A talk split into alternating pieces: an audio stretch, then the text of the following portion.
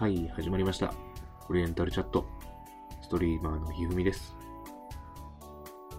今日もこうさんとお酒を飲みながら、ほろ酔い雑談、配信していきたいと思います。オリ茶が始まるよ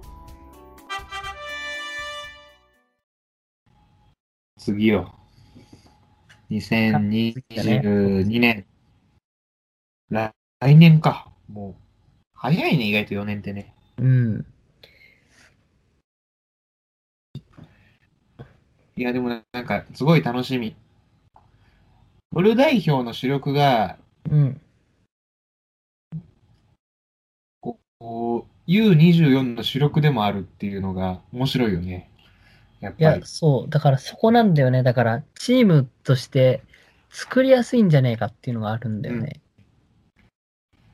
富安、いや、まあ、堂安、久保。まあ、フル代表だと、久保は今のところ主力ではないんだけど、そうだね。で、堂安も多分戻ってきたら出れるかどうかはまだわかんないね。伊東純也が最近調子がいいし、上げてるね。帯同してきてるね。あとやっぱり鎌田が効いてるかな、ここ。鎌田が、数試合はわ。うんうん。鎌田と南野はちょっと一つレベルが上かなとは思うんだけど。とにかくその、だからビッグクラブとか行かなくていいから、そうだ、よね。ちゃんと戦っ戦っていいてほしい。ワールドカップまで。でそしてレベルアップ出場機会を失うぐらいだったら、うんまあ、同じリーグの、まあ、中堅、まあ、むしろちょっとこう、下位リーグのところで、うんビッグクラブとた戦う側のうんね、方でいた方がやっぱうんいいよな。いい、いいコンディションでワールドカップを望んでほしい。うんそうすると、多分戦術ちゃんと固めて組織的に戦えば、8はいけるんじゃないかって思うんだけどね。